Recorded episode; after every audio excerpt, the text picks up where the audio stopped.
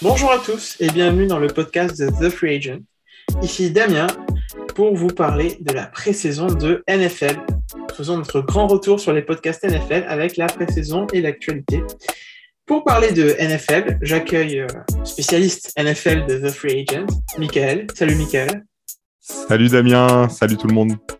Eh bien, l'actualité nous a offert une, bonne opportunité de rentrer dans cette pré-saison pour en discuter, puisque euh, un des feuilletons de cette pré-saison, qui allait être le quarterback titulaire des New England Patriots, a été réglé pendant que nous préparions ce podcast, puisque les Patriots ont décidé de se séparer de Cam Newton, l'ancien quarterback, la star, la légende même des euh, Carolina Panthers, qui avait rejoint les Patriots l'an dernier pour remplacer Tom Brady, a été euh, s'est fait licencier donc des Patriots et n'a plus d'équipe actuellement. Voilà. Euh, Michael, qu'est-ce que tu penses de cette, de cette nouvelle euh, surprenante, un, petit peu quand même, de, ce départ de, Newton? Ouais, alors déjà, c'est la grosse surprise quand même parce que je m'attendais pas du tout à ce genre de move. Et surtout, je m'y attendais pas en fait à ce moment-là. C'est-à-dire qu'aujourd'hui, toutes les équipes devaient, devaient justement présenter un effectif de 53 joueurs à ce soir. Et je m'attendais vraiment pas à voir euh, Newton se faire, euh, se faire couper comme ça.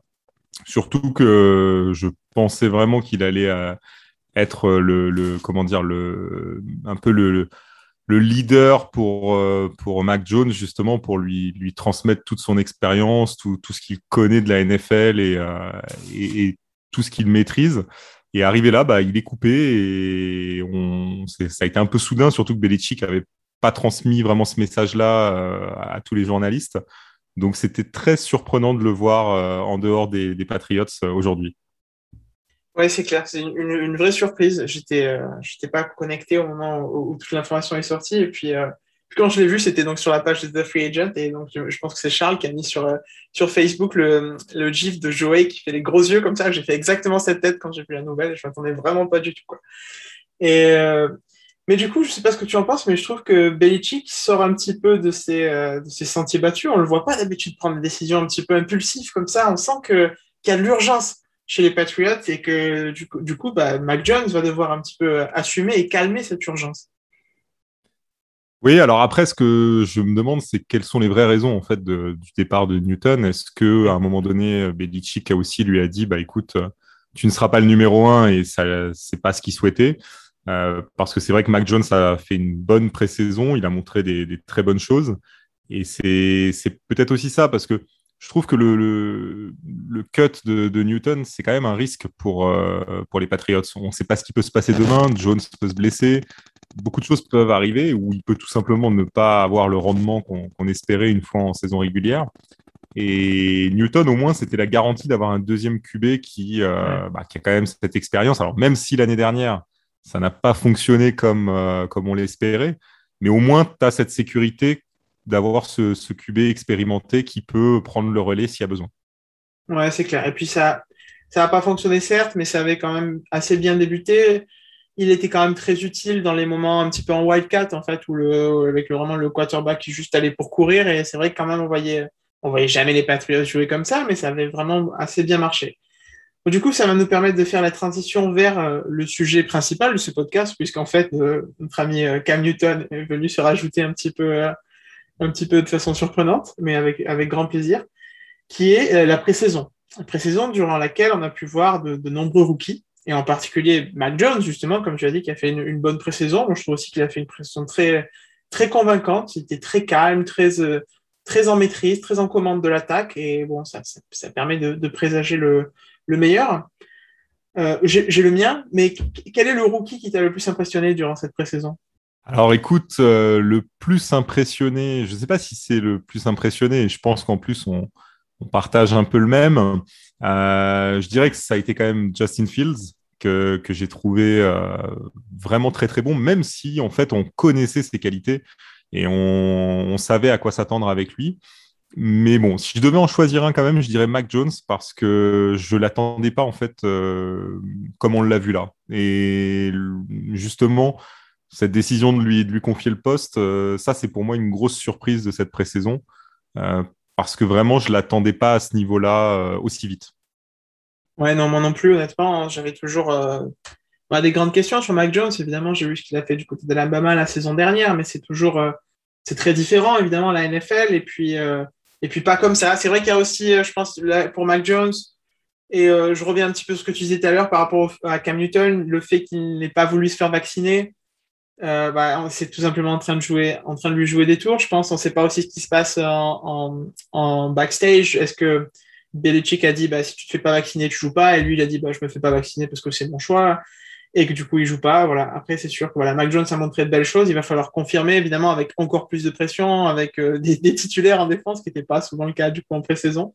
Mais quand même, il a montré vraiment de, beaucoup de calme, beaucoup de, euh, de, maîtrise, de commande, et c'était vraiment intéressant. Je ne sais pas ce que tu en penses, mais j'ai trouvé les, la classe du rookie quarterback, en tout cas les, les, premiers, les choix de premier tour, assez convaincants. Hein. Que ce soit Zach Wilson, qui a, par exemple, ce qu'il a joué, j'ai trouvé son, ses performances très solides, même Trey Lance, j'ai trouvé vraiment, vraiment intéressant. Évidemment, il y a eu quelques erreurs, hein, mais euh, j'ai trouvé vraiment très intéressant, et son association avec, avec Garoppolo en attaque pour les, pour les 49ers, ça promet vraiment d'être d'être diversifié et difficile à contrer. Évidemment, Justin Fields, euh, voilà, c'est, il a été très, très solide. Il a montré tout ce qu'il savait faire, en fait. Sa, vitesse au niveau des jambes, sa précision au niveau des bras, et son calme, son intelligence. Donc voilà. Mais je, je, voilà, sais pas ce que tu penses de, la, cette classe de rookie quarterback, mais personnellement, elle m'a vraiment impressionné sur cette précédente. Ouais, j'ai trouvé en tout cas qu'ils avaient tous été sur un, niveau plutôt bon et on a vu plutôt des, bonnes choses euh, de la part de tous ces, quarterbacks. Euh, après, on sait que la pré-saison, c'est quand même très particulier en, NFL puisque c'est quand même l'un des rares sports où en pré-saison, tu ne vois quasiment aucun titulaire euh, sur, le, terrain. donc, on a vu beaucoup des squads B ou C sur, sur tous les terrains. Mais en tout cas, tous ces quarterbacks, c'est vrai qu'ils ont plutôt été au rendez-vous. Maintenant, j'attends de voir en, saison régulière. Le, cas des Niners avec Garoppolo et, et Trey Lance est super intéressant parce que même les Niners, je pense, ne s'attendaient pas à, se retrouver dans cette situation de se dire bah, finalement, euh, les deux peuvent, euh, peuvent fonctionner et on va devoir euh, alterner, nous, avec les deux, tant qu'il n'y a pas un titulaire vraiment définitif qui se dégage. Et, je trouve que c'est très intéressant parce qu'en plus, les Niners, c'est une équipe qu'on attend cette année. Ils ont été très, très, très perturbés l'année dernière par les blessures. Et on attend de voir cette année euh, au complet ce que ça peut donner. Oui, c'est clair. Et puis, ils ont, ils ont beaucoup d'armes en attaque pour, euh, pour, pour, se servir en fait de, tout ce qu'ils ont à leur disposition. On voit que Kyle Shanahan a été très, très intelligent avec tout ça. Comme tu dis, il sait pas, il sait pas trop euh, ce qui va se passer parce que tout le monde a très bien joué. Mais il y a cette action là sur le, touchdown à la course de, de, de Trey Lance en pré-saison qui m'a vraiment impressionné, qui m'a dit waouh, cette équipe des Force elle peut faire de, grandes choses cette année. Si elle utilise comme ça toutes ses capacités, qui était donc du coup Trey Lance qui, euh, qui rentre en quarterback, il y avait Trey Sermon, je crois, en backfield, l'ancien running back d'Ohio State que j'aime beaucoup.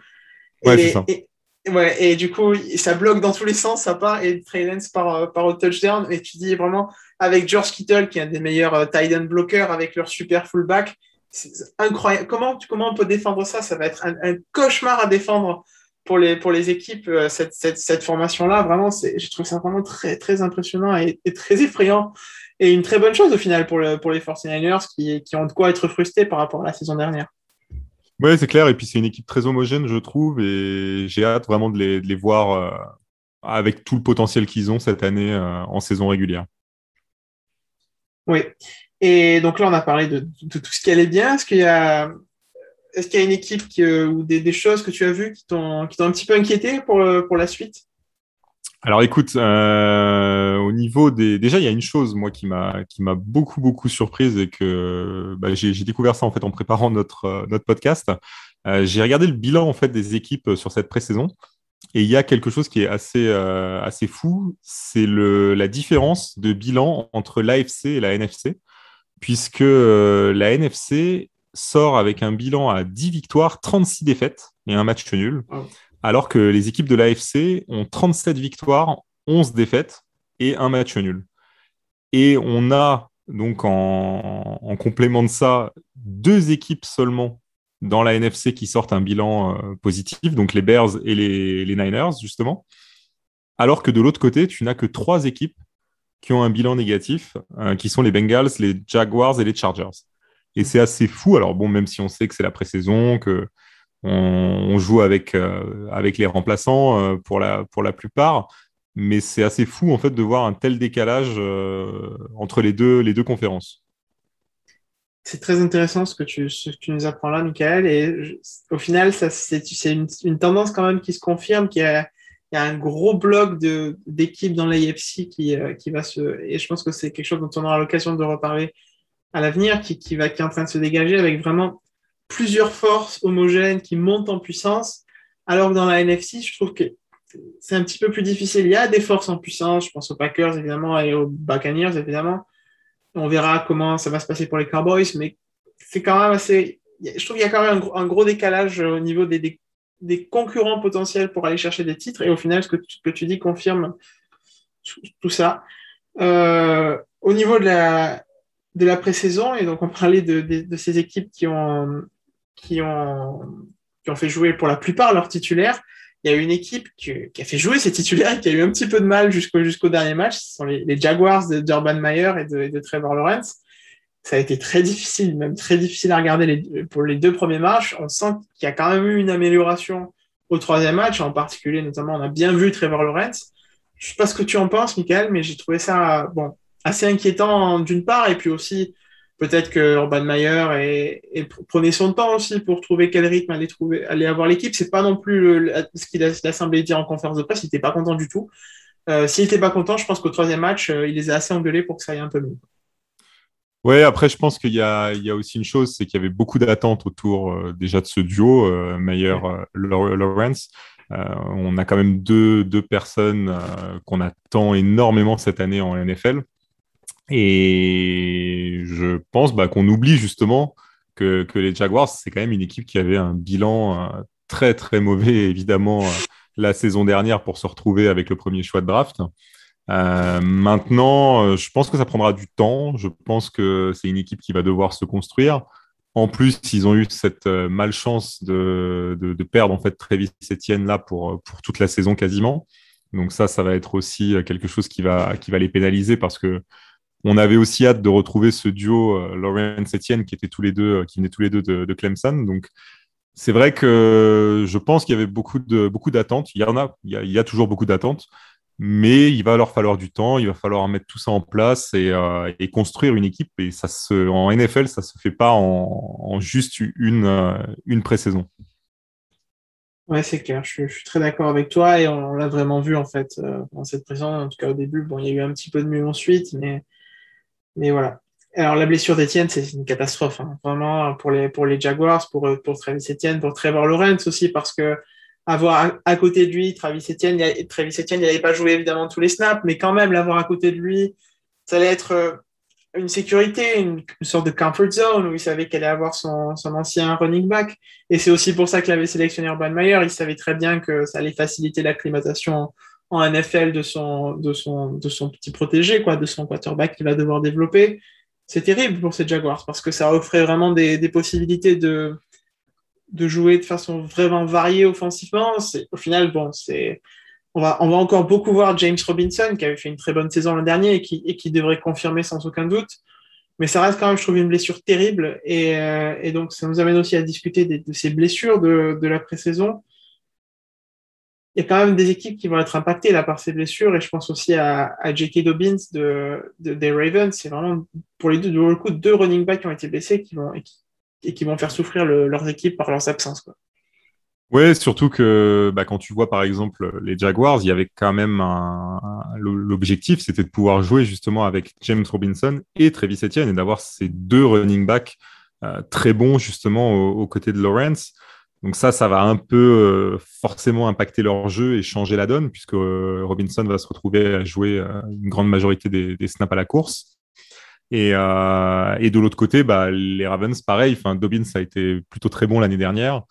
Là, il, va manquer la, saison complète. Donc, ouais, c'est dommage. C'est dommage parce qu'en plus, je pense que bah, quand tu les perds en début de saison ou en cours de saison, c'est une chose, mais les perdre en pré-saison, c'est vraiment un peu bête en fait. Ouais, c'est clair. C'est clair. Et puis, euh, la question se pose dans ces, cas-là, en particulier pour J.K. Dobbins, quel, intérêt de faire jouer toujours sur ses starters en, en pré-saison? C'est la grande saison, tout le monde a envie de voir les starters et puis même les coachs, ils ont envie d'essayer logiquement les starters. Mais là, la, perte de, Dobbins pour les Ravens, c'est vraiment c'est terrible pour cette équipe qui a tellement d'ambition dans, dans l'AFC et qui va jouer aussi dans une AFC North très difficile. Perdre ce running back qui avait fait une saison très très bonne en, rookie et qui allait exploser sans aucun doute. En sophomore, je trouve que c'est vraiment une catastrophe pour les, pour, les, pour les deux équipes, mais vraiment là pour les Ravens. Et ça pose vraiment cette question-là de quelle place ont les starters en pré-saison? Oui, exactement. Et je pense que ne faut pas oublier quand même que c'est un sport de contact, hein, c'est clair, et que euh, la blessure peut arriver à n'importe quel moment. Et, la, preuve en est, hein, on, le voit là. Euh, je pense aussi aux Rams qui, de leur côté, ont perdu. Alors, il y a déjà un certain temps, mais Cam Akers qui, s'est blessé euh, lui aussi. C'est des joueurs en plus qui peuvent avoir un vrai impact dans ces équipes-là. Donc, oui, oui, non, c'est je pense qu'il faut, euh, il faut prendre un risque. Euh, c'est toujours intéressant de les faire participer, mais il faut vraiment avoir un, un, risque limité, quoi, parce que ça, ça, peut aller vraiment vite et tu peux, tu peux avoir derrière des conséquences euh, pour, bah, pour toute la saison. Ouais, c'est clair. Et puis en... aussi avec Justin Fields, il y a eu cette espèce d'énorme choc là contre les Bills. Ouais, ouais, ouais. Oh là là, c'était tellement chaud. On, tous, on était tous, on tremblait tous. C'est clair. Bon, il est, il est dur, hein, on l'a vu euh, contre Clemson, là, il s'était pris un énorme euh, tackle dans le, dans le, en tournant là, dans le dos, il était revenu et ça allait bien, mais quand même, là, c'était vraiment impressionnant. C'est le, comme il s'appelle, Welcome to the NFL, mais bon, si on peut. Ouais, c'est ce que j'allais dire, hein, ça, ça, lui donne un avant-goût aussi de ce qu'il attend en saison régulière, parce que évidemment, tous les, tous les defensive ends, euh, tous les linebackers l'attendent au tournant, donc. ça, ça, lui donne un peu un avant-goût de, de, ce qu'il risque de, de voir en, en NFL. C'est clair. Et puis en plus, sur, sur cette action-là, il y a un énorme trou. Jamais Justin Fields doit se retrouver sans rien aussi. Donc c'est aussi une bonne leçon. J'étais un peu énervé quand ça s'est passé là. Maintenant, vous n'avez pas le, le, le, Damien du moment. Le Damien du moment, était très énervé. Il a dit ça n'a rien à faire en pré-saison, c'est une honte. Voilà, c'est le Damien posé qui a pris le temps de réfléchir aux choses.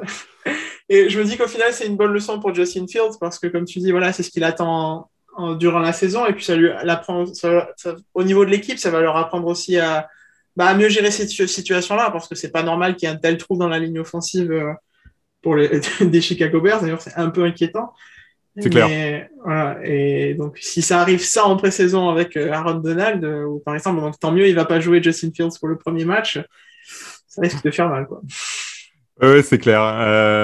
D'ailleurs, tu parlais de ligne offensive et il y a par contre une équipe, je trouve, qui a fait un très gros travail durant cette, cette intersaison et pré-saison.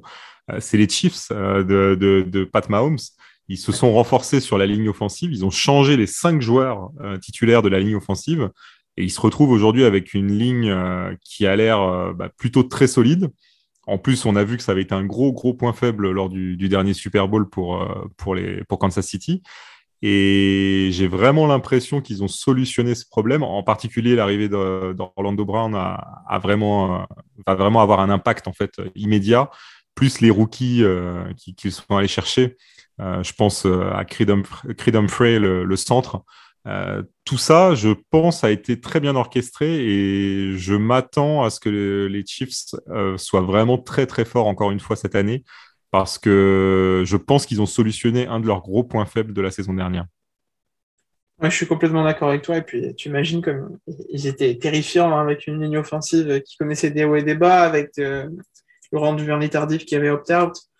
Alors, qu'est-ce que ça va être là avec cette ligne offensive euh, version 2021-2022 qui est ultra solide et qui a vraiment beaucoup de potentiel et qui va permettre vraiment bah, déjà de protéger Mahomes parce qu'ils se sont fait quelques frayeurs quand même, euh, que ce soit là pendant la saison du Super Bowl où il manque pas mal de matchs ou même l'an dernier où il, sort sur blessure contre les Browns. Euh, vraiment, l'enjeu était énorme pour les Chiefs d'essayer de, bah, de conserver Mahomes tout simplement et de permettre à cette équipe-là de, bah, d'avoir une ligne offensive solide qui allait permettre aussi de développer le jeu de course, qui n'était pas vraiment leur force. Et maintenant, ils ont, ils ont Clyde Edwards-Zeller qui a, fait, qui a montré de, très belles choses. Et puis, euh, avec une bonne ligne offensive, ils vont être vraiment, vraiment intéressants. Ouais, et puis en plus, c'est une ligne jeune, donc c'est aussi euh, le synonyme que tu vas pouvoir avoir, euh, tu vas pouvoir construire, en fait, enfin, les garder titulaires, en tout cas, pendant un certain nombre d'années. Donc, c'est prometteur pour, pour les Chiefs. Et comme tu le disais, sur le jeu de course, je pense que ça aura aussi un impact assez fort euh, cette saison. Ouais. quelque chose aussi qui m'a un petit peu choqué pendant cette pré-saison, D'accord, c'est que la pré-saison, évidemment. On va, on, va, on va passer un cap, un, un pacte. Maintenant, on arrête de dire d'accord, c'est que la pré-saison parce que quand même, c'était, c'était, c'était beaucoup. Je trouvais que Jamar Chase des, des Bengals a fait énormément de drops et ça m'a beaucoup inquiété en fait parce que c'est pas du tout le receveur que j'ai, j'ai connu euh, euh en, 2019-2020 quand il était euh, chez LSU et il n'a pas joué l'an dernier. Peut-être qu'il est un petit peu en manque de, de rythme, mais quand même, il a, des drops vraiment hallucinants euh, au, premier match et puis avec Joe Burrow là pour son retour, c'était vraiment vraiment inquiétant je trouve. Ouais, après euh, bon, j'espère que c'est juste un manque euh, un manque de rythme. On, verra. L'avantage c'est que bon, il va il va il va jouer avec Joe Burrow en tant que titulaire, donc ça déjà c'est je pense un point qui va qui va grandement aider. Maintenant, on sera vite fixé aussi sur les Bengals, hein, je pense, parce que on va voir vraiment quel est le, quel est le niveau de cette équipe avec un, bureau revenu à, 100%. J'attends de voir. J'ai quelques doutes quand même sur, euh, sur, Cincinnati. Ouais, moi aussi. Hein. Euh, j'ai vraiment beaucoup de doutes sur Cincinnati. Je pense vraiment que Joe Burrow est un excellent quarterback. Hein. Je pense qu'il n'y a pas de question là-dessus. Mais euh, et c'est là où ce, choix de Jamar Chase, évidemment, il se comprend parce qu'ils ont voulu reformer euh, le, meilleur duo du, college football en, en 2019-2020 et il y en avait des bons duos hein, cette année-là. Mais quand même, là, s'il n'a pas un impact immédiat, évidemment, on, va, on, posera la question de pourquoi ils n'ont ils ont pas renforcé en, ligne offensive et pourquoi ils n'ont pas renforcé l'équipe de façon peut-être un peu plus structurelle. On verra. Voilà. C'est vrai qu'il y aura c'est une équipe qui sera scrutée, évidemment, et qui en plus joue dans une division qui va être très difficile. Ça, ça aide pas en plus. Donc, euh, Oui, oui, oui, c'est clair. une des plus relevées d'ailleurs euh, de la NFL. Ouais, sans aucun doute. En, en AFC, c'est ouais, une des deux vraiment hyper difficile. Ça va vraiment pas être, pas être évident. En, parlant de division relevée en AFC, je trouve qu'on a, on a pas tant eu que ça l'occasion de, de voir euh, les Chargers dans cette pré-saison, vu qu'il n'y avait pas beaucoup de titulaires. Mais j'ai trouvé vraiment quand même les remplaçants assez dynamique en défense et tu fais deux, trois choses intéressantes dans cette équipe des Chargers pour cette pré-saison. Il y aura un gros défi avec pareil un nouveau coaching staff et j'ai pas l'impression de, trop l'avoir vu pendant cette pré-saison. Je sais pas ce que tu en penses. Oui, euh, après je je sais pas. Enfin, je, je, pour le coup, tu vois, on parlait de Cincinnati. Je pense que les Chargers se sont très bien renforcés déjà, et je pense qu'ils seront une, une, très bonne surprise cette année. On connaît le talent d'Herbert, donc ça, il n'y a, a, pas de problème. Ils ont récupéré aussi euh, le centre de, je ne vais pas dire de bêtises, de Green Bay, si je ne me trompe pas. Exactement. Et je pense que ça, c'est une très, très bonne euh, recrue pour eux. Et maintenant, j'attends de voir. Euh, ils ont une division qui n'est pas facile. Il y a Kansas City. Il y a les Broncos aussi, dont on attend quand même pas mal de choses, surtout au poste de quarterback. Donc ça va pas être euh, simple, mais je pense que ce sera une bonne surprise cette année. Oui, je, pense, je pense aussi qu'avec avec tous ces renforts, et euh, pareil, euh, pareil que les, les, Chiefs, du coup, il y a eu un, gros travail sur la ligne offensive avec Corey Linsley, donc le, centre de Green Bay, ancien d'Ohio State, ancien coéquipier de Joey Bossa à Ohio State. Il va retrouver son ancien coéquipier.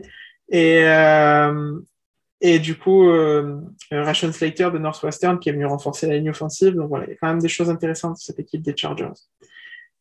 J'ai une question pour toi. Euh, Dis-moi. Alors, euh, parmi les. il nous reste. Parce que j'avais mis Mac Jones dans le lot, mais je te demandais entre Trey Lance et Justin Fields, qui sera titulaire le premier du coup Parce que hier on avait Mac Jones entre Mac, entre Mac Jones, Trey Lance et Justin Fields, qui sera titulaire le premier. Donc maintenant on sait, c'est Mac Jones. Donc on a mis Mac Jones. Mais entre Justin Fields et Trey Lance, qui sera titulaire le premier pour toi? Je pense Justin Fields parce que pour moi en fait les Niners vont commencer avec Garoppolo. Euh, je pense que c'est c'est la meilleure façon de démarrer la saison d'ailleurs euh, d'ailleurs pour eux. Euh, donc je pense Fields, surtout que je ne crois pas à, un Andy Dalton titulaire avec les Bears. Je... C'est quelque chose que j'ai du mal à concevoir, donc euh, même si lui euh, en est très convaincu, mais, seul, personnellement, ouais, peut-être lui seul d'ailleurs. C'est pas, Non, mais je le, je le vois pas du tout prendre cette équipe et je vois Fields trop talentueux en fait pour, pour qu'à un moment donné le, coaching staff des, Bears ne, fasse pas le saut en fait de le mettre titulaire tout simplement et de lui confier les rênes de, l'attaque. Évidemment, je suis d'accord avec toi. Hein. Je, évidemment, je suis professionnel, je ne rentre pas dans ma grande envie de voir jouer Justin Fields, mais oui. Et puis, il y a, cette pression aussi assez énorme à Chicago, qui a, j'ai pas l'impression qu'il y a à San Francisco, malgré leur, leur mauvaise saison, qui est que les fans poussent énormément euh, pour Justin Fields. On l'a vu pendant la pré-saison quand Andy Dalton était sur le terrain, il y avait des chants pour Justin Fields.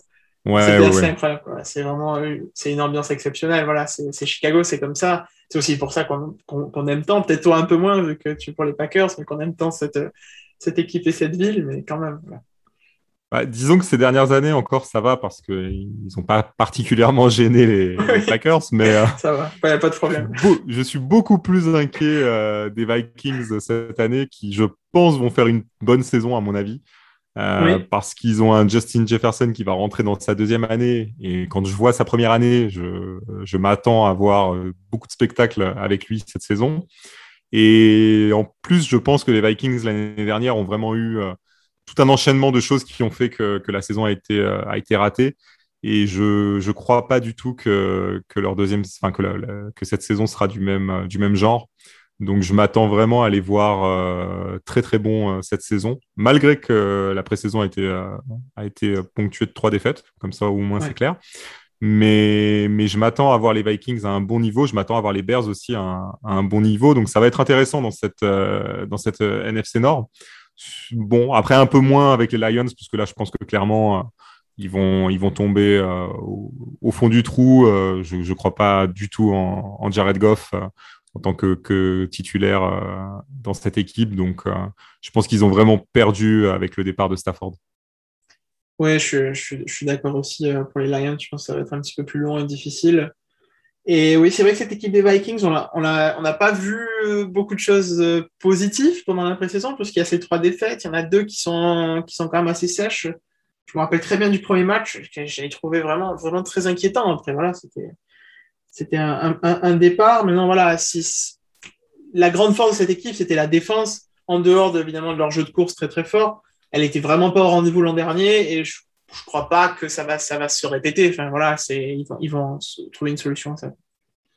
Ouais, je pense surtout que bon, ils ont, ils ont quand même euh, travaillé cette euh, durant la durant l'intersaison pour justement régler ces problèmes, euh, ces problèmes défensifs. Donc, je, j'espère, j'espère. J'ai, j'ai quand même, j'aime bien cette équipe des Vikings parce que je trouve qu'ils ont mm. toujours eu des, des bons joueurs. J'adorais Randy Moss à l'époque et, euh, j'ai toujours trouvé que c'était une équipe intéressante à voir jouer. Donc j'espère quand même qu'on va les retrouver à un niveau euh, intéressant. Mais, mais je pense que je pense qu'avec les, les, arrivées, alors je crois que c'est euh, Bashot Brilland qui est arrivé en tant que, euh, que cornerback, si je ne me trompe mhm. pas. Je ne veux pas dire de bêtises. mais je pense que voilà, ça les, les, moves qui ont été faits durant, durant l'intersaison vont permettre en tout cas de, de les retrouver un peu mieux. Par contre, ils ont perdu euh, leur tight end là, qui est blessé pour, euh, pour quelques semaines, Irv Smith. Donc, euh, donc voilà, après, à voir, à voir comment ça va, ça va s'enchaîner. Ouais, il faudra voir aussi quelle saison va nous faire euh, Kirk Cousins en plus. parce que bon, l'an dernier, il a fait une saison exceptionnelle. statistiquement, c'est sa meilleure, la meilleure de sa carrière, en tout cas une de ses meilleures. Je crois que c'est sa meilleure. Et il faudra, faire aussi bien. C'est pas dit parce que ça n'a pas toujours été le cas. C'est un quarterback qui a posé énormément de questions à Minnesota. Et Kellen Mond, il a, il a des qualités. C'est vraiment, alors, par contre, c'est le, grand écart par rapport à Kirk Cousins. C'est vraiment un dual threat quarterback. Il court et tout ça. Mais il n'est pas prêt encore, j'ai l'impression. Et donc, ça dépendra aussi beaucoup de, de, de quel Kirk Cousins on aura la saison prochaine. Oui, oui, surtout que Monde euh, a besoin encore de, s'aguerrir, je pense, une ou deux saisons euh, en NFL. Mais je, tout à l'heure, oui, je disais euh, Bashot Bruland, mais j'ai surtout pas parlé de Patrick Peterson aussi qui a rejoint l'équipe au poste de cornerback. Donc, moi, voilà, après, je, te rejoins. La saison de Cousins va être évidemment aussi la clé pour, pour cette équipe s'il si, souhaite retrouver les playoffs cette année. Ouais. Et je crois qu'il il, s'est pas vacciné, il, il, a, il, a, toujours été euh, contre, le, contre le vaccin, tout ça, donc ça sera peut-être aussi un enjeu pour, le, pour les Vikings. Parce que voilà, on sait que. Peut-être, ouais. La NFL a mis en place des, restrictions assez, assez difficiles pour, par rapport aux non-vaccinés et puis surtout des sanctions très dures si les non-vaccinés causent des annulations. Donc ça, ça rentre en, considération.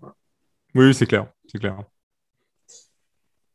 Est-ce qu'il y a une autre équipe, autre chose qui t'a frappé durant cette pré-saison que tu aimerais aborder? Eh bien, écoute, pour le reste, je réfléchis, mais je n'en vois pas d'autres. Bon, évidemment, je pourrais parler des Packers, mais euh, au final, il n'y a pas grand-chose à dire, à part que je, pense vraiment que Aaron Rodgers est tranquille pour le poste de, quarterback. Heureusement qu'il est revenu. Ouais, ouais, je pense que c'est bien. Ouais, finalement, à un moment donné, on sait, tout le monde se posait la question est-ce qu'il faut pas tenter avec Love, etc. Je crois que c'est bon, on a la réponse. il, faut, euh, il faudra trouver après euh, le successeur de Rodgers, mais je crois pas qu'il se trouve à Green Bay actuellement. J'ai vu, oui, c'est vrai. Heureusement, bah, clairement, il n'est pas encore prêt. J'ai vu des choses assez intéressantes au début de la pré-saison. Et puis après, après oui, c'est vrai qu'on peut, on, peut c'était un petit peu moins, un petit peu moins convaincant. Bon, et eh bien, euh, merci Michael pour ce, merci à toi, premier, le, le, notre grand retour des podcasts NFL, le premier d'une longue série. Préparez-vous. Hein. Exactement. comme d'habitude, on aura avec les, les habitués. Je vous remercie à tous de nous avoir écoutés et je vous dis à très bientôt pour d'autres podcasts de The Free Agent. À bientôt.